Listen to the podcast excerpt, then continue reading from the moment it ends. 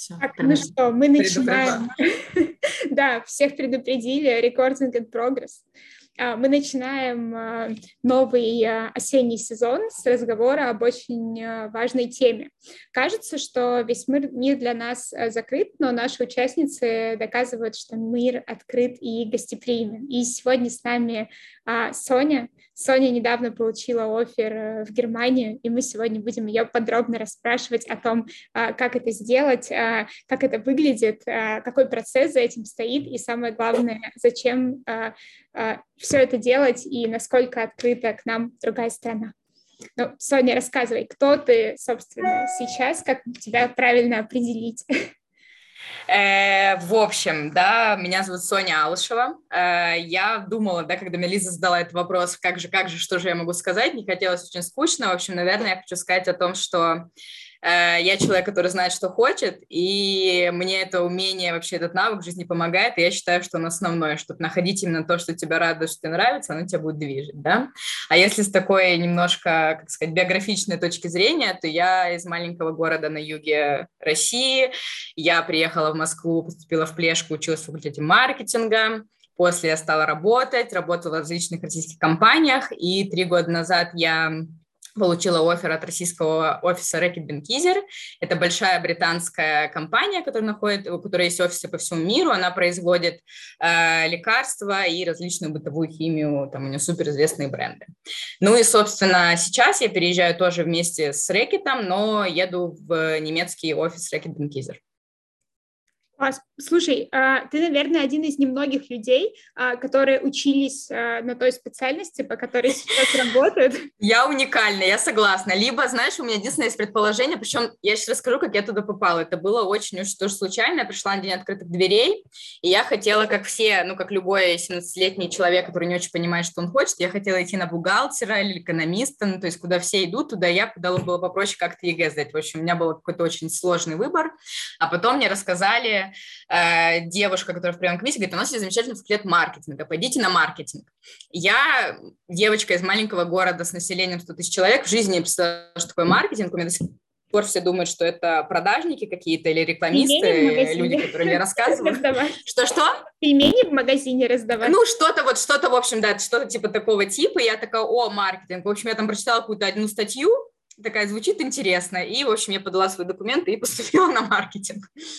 Поэтому это было так. Но это, да, было судьбоносно. Я считаю, что я супер эм, изнутри маркетос, если я могу таким типа сленгом словом сказать, и очень сильно мой тип личности вообще подходит под э, маркетолога. Слушай, а есть какие-то, э, ну, ты уже, наверное, это чувствовала и по работе в международной компании, в принципе, и в процессе Apply, вот э, этот маркетоз по натуре, он одинаковый э, во всех странах или у него есть какая-то специфика? Э, слушай, вот я конкретно могу сказать, наверное, про рэкет больше, потому что мне проще, да, типа я вот варюсь внутри.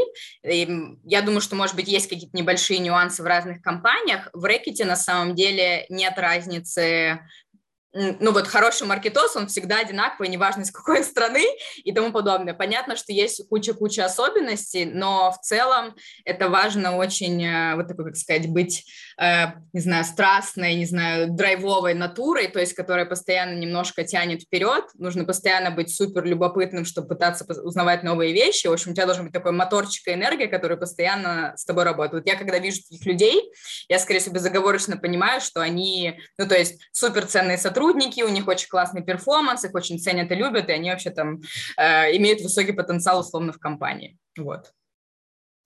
Класс. Всем хочется стать маркетологами.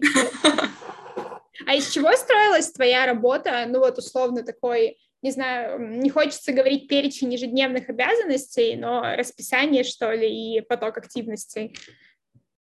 Эм, я, наверное, сейчас попытаюсь объяснить в целом, как бы, да, как выгля- выглядит цикл маркетинга в год работы в компании, да, потому что очень многие действительно знают какие-то кусочки. Я уже mm-hmm. вот там нескольким девушкам рассказывала, которые как раз хотели перейти в бренд-менеджмент. То есть, во-первых, мне хочется сказать, что у меня такой супер классический маркетинг, ну, то есть вот чуть ли не по Котлеру написанный, там, отец маркетинга, да, э, в общем, бренд-менеджмент супер классический. В общем, с чего он заключается? В начале года мы строим стратегию на следующий год.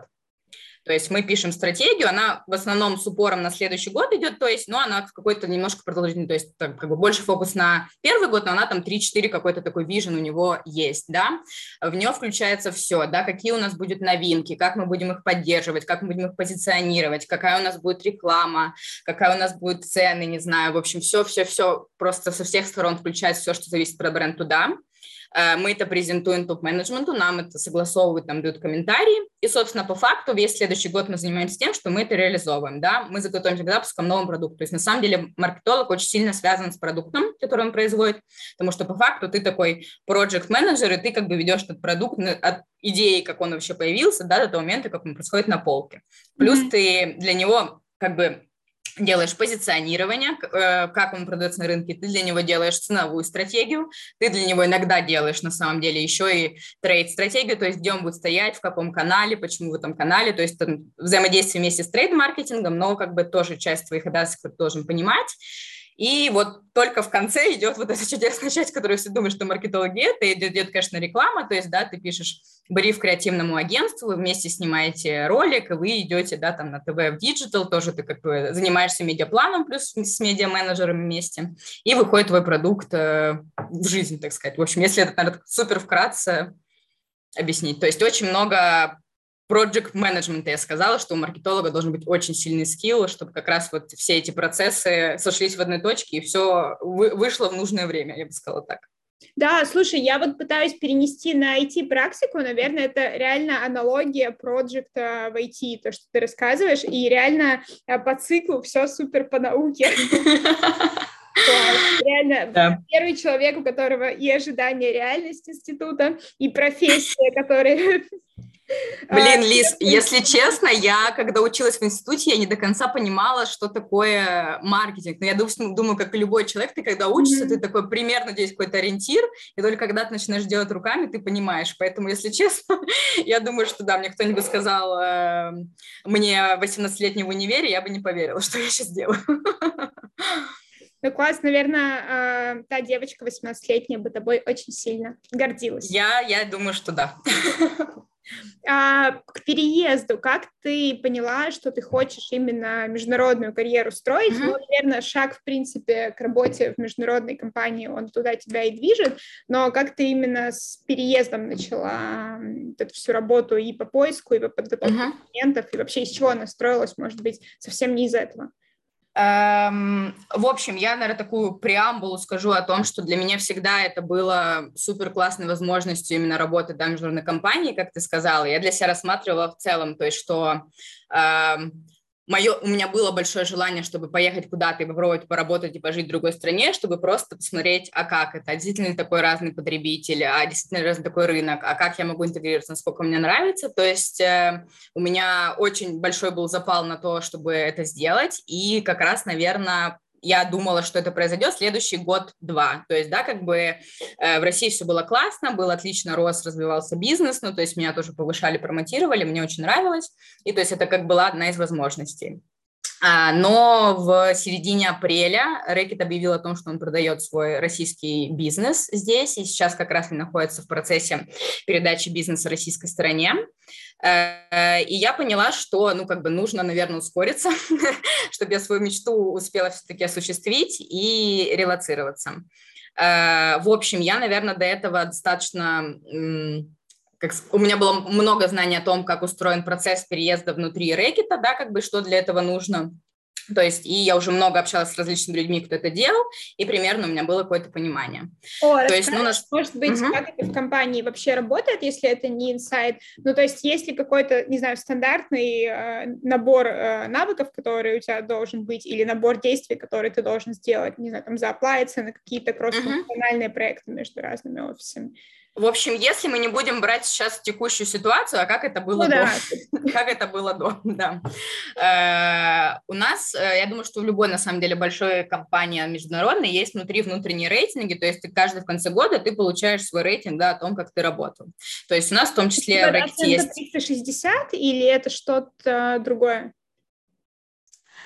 Эм, ну вот Честно, я не участвовала ни разу, как сказать, при выставлении оценок, потому что я работаю пока как бы, да, э, как бренд-менеджер, у меня не было команды своей, э, но, насколько я понимаю, условно, у нас там, да, есть всего четыре четыре рейтинга, которые ты можешь получить, да, там условно называем их 1, 2, 3, 4, там, где 4 самые лучшие, один, как бы, где тебе нужно дорабатывать, да, то есть, э, и по ним есть квоты, то есть вся компания должна разбиться под квоты, то есть, соответственно, основной костяк – это тех, у кого хороший стабильный перформанс, потом идут те, кто претендует на что-то выше, и потом те идут, которые вообще просто превзошли все ожидания, весь менеджмент знает, что они делают, в общем, все ими довольны, они ведут классные проекты, все видят их результаты, да, то есть э, каждый менеджер по факту э, выставляет э, своим подчиненным эту оценку, и они дальше собираются наверх, и весь топ-менеджмент это обсуждает. То есть идет, как сказать, калибровка это называется, да, то есть каждый менеджер приходит защищать, почему он считает, что его э, сотруднику должны поставить такой-то рейтинг. То есть они это все вместе обсуждают, договариваются, да, как бы, чтобы попало в рамки всех этих э, квот, которые есть, и, соответственно, от этого выставляется в конце года рейтинг, да.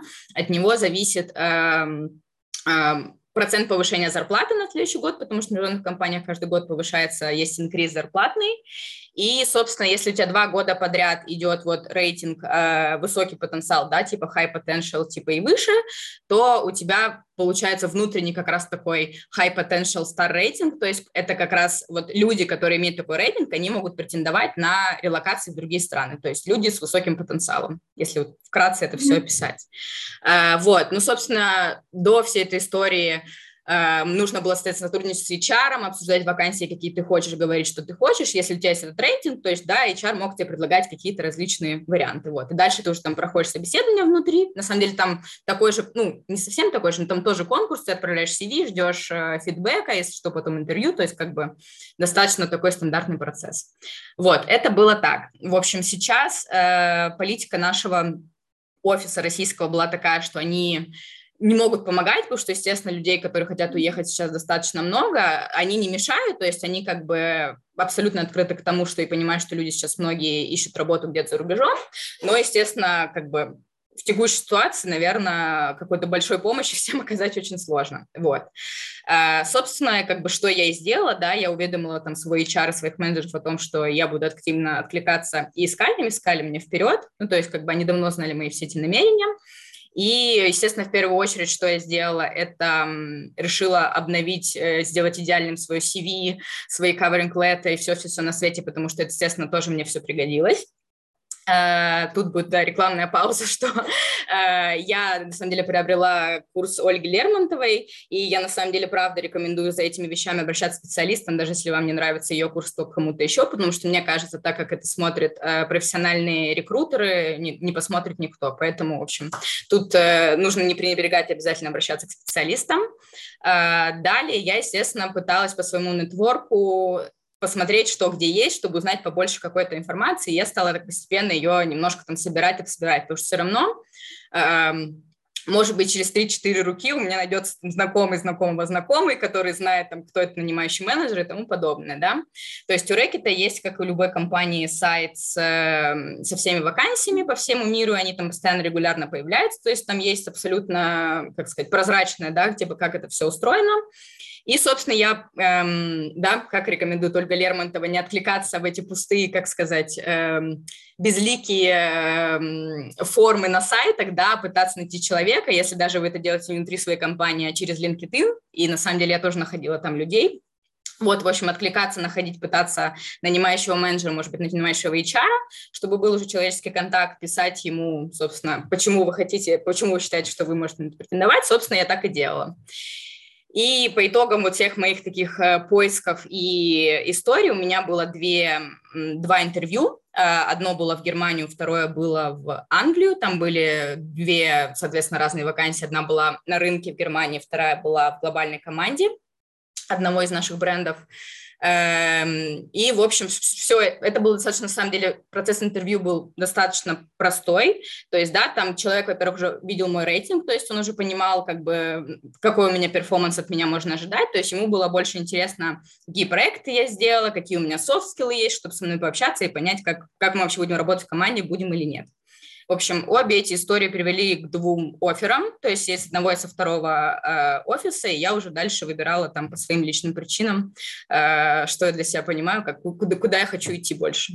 Слушай, звучит как какая-то супер конверсия. А, она сразу на входе была такая, то есть ты писала двум людям два собеседования, два оффера, Э, писала, на самом деле, немножко шире, но я что тут хочу как бы сказать. Эм, опять же, у меня было очень хорошо упакованная стратегия, как я ищу работу. То есть я сразу для себя понимала, в какие страны я хочу. То есть я не готова ехать в Индию или я не готова ехать в Америку, для меня это слишком далеко. То есть как бы у меня был четкий ориентир, что я хочу в Европу. Я понимала в Европе, где большие рынки, где у Рэкета есть большие офисы, потому что, соответственно, там э, намного больше вакансий, там, соответственно, нужны больше специалисты. То есть, да, чем больше рынок, тем как бы они готовы больше как бы вкладываться да, в специалистов, которые там работают, потому сложный рынок, потому что Германия вообще самый большой рынок Европы, UK – это вообще наша штаб-квартира, у нас там куча офисов, несколько заводов, ну, то есть там очень много людей работает, поэтому как бы было понятно, что очень много вакансий есть там, да, у нас в Англии и в Германии. То есть у меня был список о том, э, сколько зарабатывают в каждой стране, какой мне нужен уровень зарплаты, какой доход вообще средний в стране. То есть у меня было много-много всяких таблиц, в которых я понимала, что из этого я хочу. И следующее, я смотрела вакансии, откликалась на вакансии, которые я знаю, что я на них подхожу. То есть это не было как откликнуться на все, потому что я знаю, что очень многие, когда, естественно, знаю, в панике начинают искать работу, откликаются на тысячу вакансий, приходят там, не знаю, две отбивки, и они очень расстроены сидят, что там ничего не получается. Но, наверное, если ты из пушки по воробьям, как говорят, да, то эффект, соответственно, будет такой. Поэтому у меня с конверсией было все, да, неплохо в этом случае. Слушай, очень, мне кажется, классное замечание. С одной стороны, про то, что не надо расстраиваться, если сразу не получилось, с другой стороны, про то, что надо подумать, почему не получилось. И, наверное, как раз, когда не получается, это история про недостаточно доработанную стратегию, о которой ты сказала, и недостаточную упаковку своих знаний. Абсолютно, абсолютно, да, я с тобой согласна. Были какие-нибудь необычные вопросы, которые тебе задавали коллеги из Англии или из Германии? Может быть, э, что-то несвойственное ты заметила тому, что спрашивают обычно в России? На самом деле нет, э, потому что, опять же, да, я проходила интервью в Рэкет там три года назад, оно, честно, было много сложнее, потому что там был и кейс, там было и с HR, и с одним менеджером, и с другим менеджером. С маркетингом. У меня пять интервью было на входе в Рэкет, то есть как бы это было намного сложнее, естественно, они меня там, да, пытались проверить, насколько я вообще могу подойти. Вот, в этом случае это было намного меньше, но у меня есть, если честно, очень классный лайфхак, который я использую уже на, на третьей работе и получаю третью работу с ним. Я собираю ну, портфолио всех своих проектов в маркетинге, делаю из этого презентацию и презентую. То есть по факту я рулю интервью, да, я говорю, знаете, у меня тут есть как бы мои все проекты, которыми я горжусь, я вам сейчас все покажу. Собственно, там идут картинки, цифры, все четко понятно, объясняю, какая была проблема, какое было решение, что я в этом проекте сделала, сделал, и, в общем, каждый проект просто по пунктам разложен, и, соответственно, менеджер по ходу э, моего рассказа вставляет свои вопросы, если у него есть какие-то, да, как бы ко всем историям, но получается, что супер упаковано. Для меня это очень крутая структура, потому что я не плаваю, не сижу, да, то есть у меня все прописано, у меня есть картинка перед глазами, которая меня поддерживает, в общем, 10 10 всем рекомендую. Класс, вообще, мне кажется, причем это же реально ты для любой профессии можешь э, использовать, но понятно, что для разработки, может быть, тебе не нужна а, красивая картинка, но ты точно так же можешь свой процесс э, вкладывать. Показать, выстроить, да. Показать э, в кейсе. Офигенно. Причем ты это можешь начать готовить в любой момент. Не обязательно, когда ты ищешь работу. Это, в принципе, полезная штука. Ну да, и на самом деле лучше бы, конечно, это делать, как сказать, заранее, потому что когда тебе нужно там за два дня до интервью все собрать, вот это начинаются проблемы, вспомнить, что ты там делал. Класс, вообще. А, я бы, может, тебя еще попросила поделиться тем, как это выглядит, но если это у тебя не идея и, и так далее. Давай я посмотрю, если там ну, что-то есть э, можно, секретное, кажется, то я, может, полезно. напишу XXX, да, да, если там ничего секретного, то я, да, поделюсь без проблем. Класс, супер полезный совет. Я такого, кстати, не, не слышала ни от э, всяких коучей, тренеров, консультантов. А, ни сама не видела ни как нанимающий менеджер, э, ни как э, подающийся, поэтому как минимум... И, меня сегодняшняя встреча наша.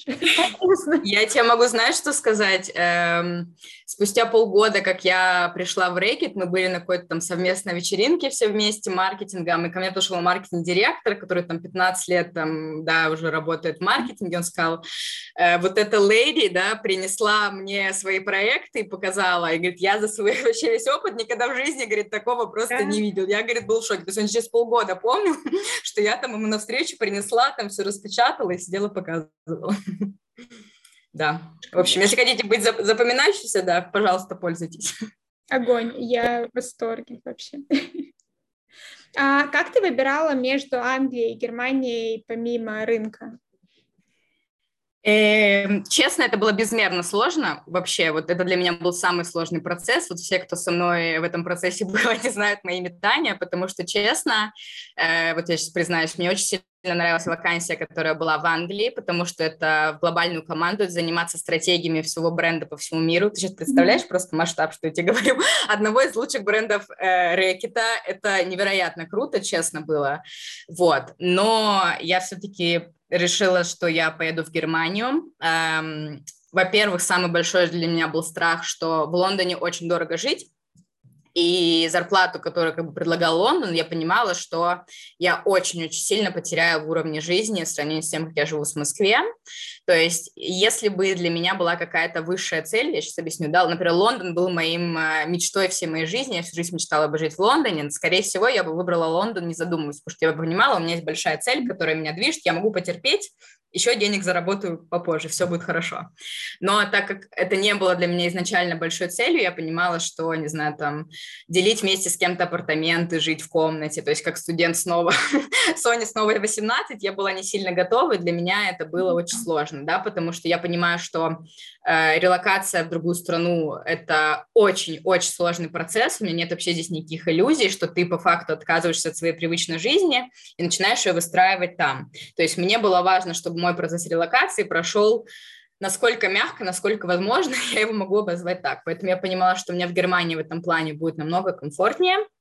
Э, плюс эм, я э, по факту иду делать то же самое, что я делаю в России, да, даже на самом деле я уже работала отчасти с этим брендом, он по другим именем называется в России, но эм, то есть я знакома с портфелем, и я, в принципе, понимаю, как это будет. То есть я понимала, что это будет очень мягкий стретч, так как и так будет очень много всего нового, новый язык, э, новая страна, новый жилье, не знаю, новый кофе, новый спортзал нужно будет просто-напросто искать. Я понимала, что если этот стретч будет плавный, мне, наверное, психике будет проще перестроиться, и я меньше буду как бы переживать. То есть с этой точки зрения, плюс мне очень важно было иметь шенген, а не получать визу каждый раз, чтобы кататься в Европу, и было можно проще путешествовать. Наверное, вот так, вот так сошелся мой выбор. Класс. Опять как будто бы все про осознанность и понимание, чего ты хочешь через какое-то время получить. Да, в общем, два года психотерапии не, пошли, не прошли зря. Еще одна заметочка на полях. Да, заме... еще одна заметочка, да. Класс. А, еще такой момент, наверное, который многих смущает, установка, что релацируясь э, через найм, мы как будто бы склонны понижать эм, грейд свой. А как у тебя было? Я переезжала на тот же самый грейд, mm-hmm. то есть у меня не было повышения, но у меня сейчас будет человек в подчинении. Это, это то, чего у меня не было в России. То есть, как минимум, уже э, менеджмент, да, как бы people management skill у меня начнет прокачиваться, да, хотя бы даже на одном человеке. Ну, можно сказать, что это с ростом считается. Э, вот, и я еще плюс, что хотела сказать, например, в Германии, да, вот там то, что нужно как бы быть чему готовым, то есть там изначально ищут бренд-менеджера с опытом 6-7 лет, то есть я там, скорее всего, буду самым молодым бренд-менеджером, который там есть, мне сейчас 28 лет моему джуниору бренд-менеджеру ей 29, э, просто как бы, да, для понимания, то есть они начинают карьеру намного позже, на позициях часто сидят намного подольше, чем у нас в России, да, на супер быстром рынке, который очень быстро растет и развивается, и масштабы бизнеса быстро увеличиваются, вот, ну, то есть что, как бы, нужно просто понимать, что немножко... Там медленнее процесс. Хотя вот, да, моя коллега, с которой мы вместе в пятницу улетаем, она едет с повышением. Она работала в России на том же самом бренде на Дюрексе несколько лет, и вот сейчас она едет с повышением на Дюрекс Германию. То есть тут у нее как раз то, что она на бренде уже долго работала, на бренд хорошо знает, то есть я думаю, что это ей тоже, естественно, сыграло на, на пользу. Поэтому, как вы видите, все, все бывает по-разному, я думаю, что как договоришься. Ну и не надо себе, наверное, эту ставить эм, планочку, что я обязательно должен меньше просить, чем я уже делаю, потому что, возможно, и вполне по-другому, особенно если ты понимаешь бизнес и тем более внутри компании понимаешь бренд. Да, я думаю, что, конечно, нужно понимать там свои преимущества, на что ты готов, на что не готов. Естественно, карьерный путь немножко медленнее там, и, возможно, на самом деле не есть плохо иногда чем-то пожертвовать. Но, естественно, мне кажется, нужно понимать, что ты из этого имеешь, да, ради чего ты всем этим жертвуешь. Вот я бы сказала так, баланс этот найти, насколько это возможно. Что мы еще должны знать о Германии, если мы хотим там работать?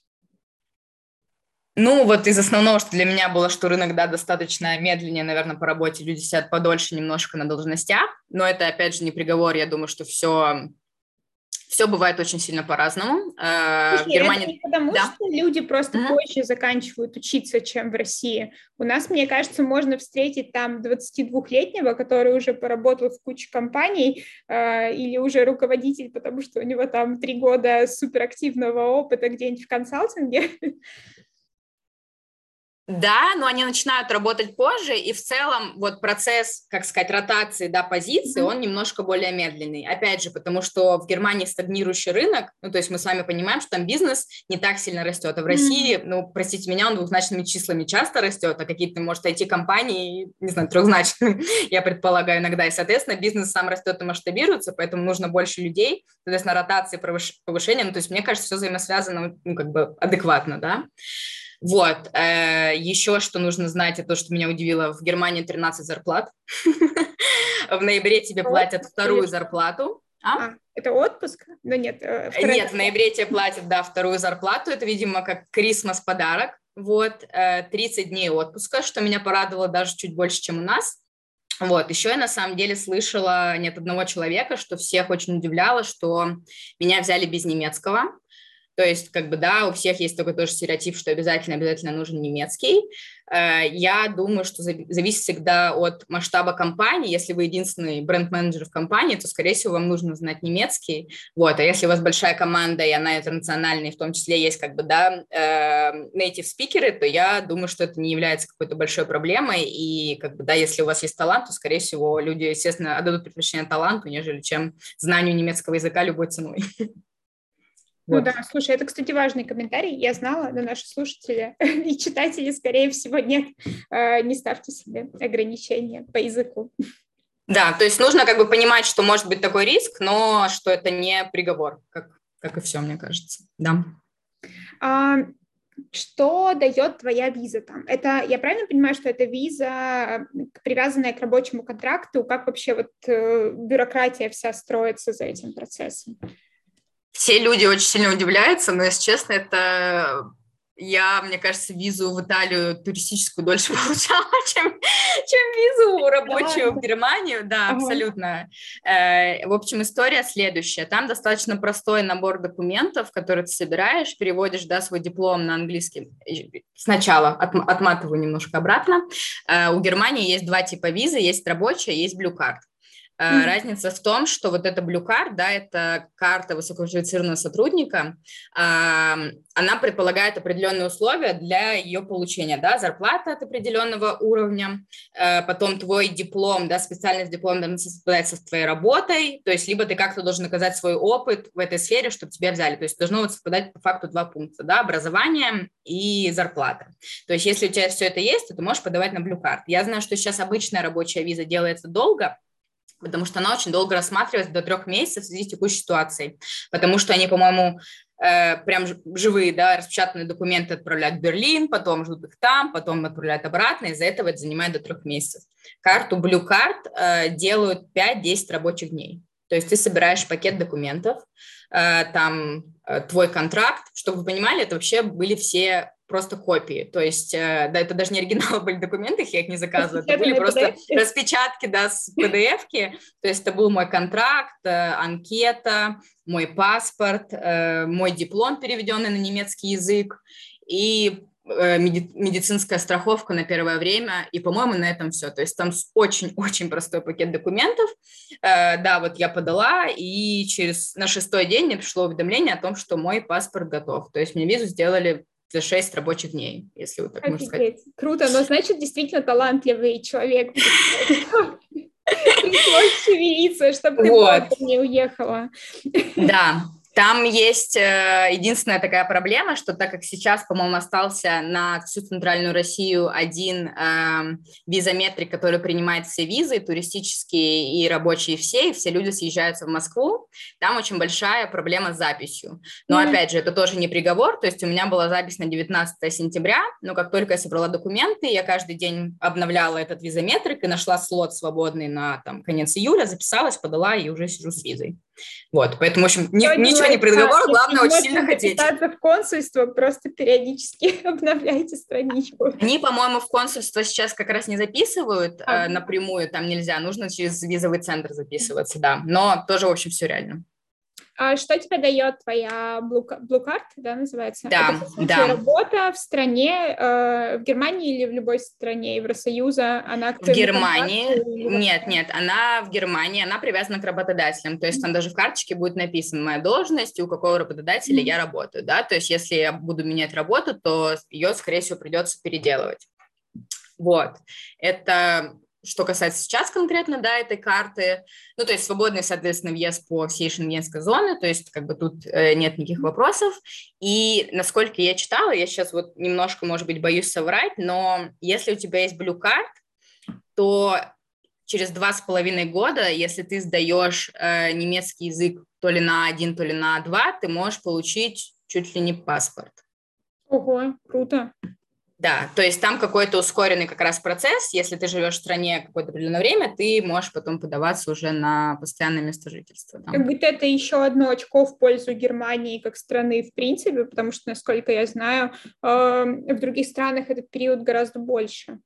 Ну да, около пяти лет, что-то mm-hmm. такое я слышала, да. Ну, то есть это вот я читала на сайте, я пока, честно говоря, недосконально проверяла, но вот из того, что я помню, что это был какой-то достаточно быстрый период, и вроде как, мне кажется, А1, А2 сдать, это вообще не является какой-то большой проблемой.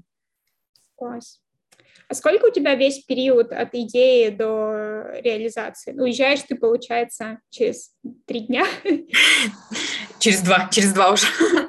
Э, да, ну и то это мы задержали. Вот. Собственно, я начала искать работу с середины апреля, да, скажем, что это было 15 апреля, и у меня с 15 августа уже начался мой контракт, и у меня была на руках виза, то есть мы задержались по внутренним там причинам, да, с нашим HR, но, тем не менее, то есть по факту ровно три месяца это заняло, эм, не, так, не, не так долго.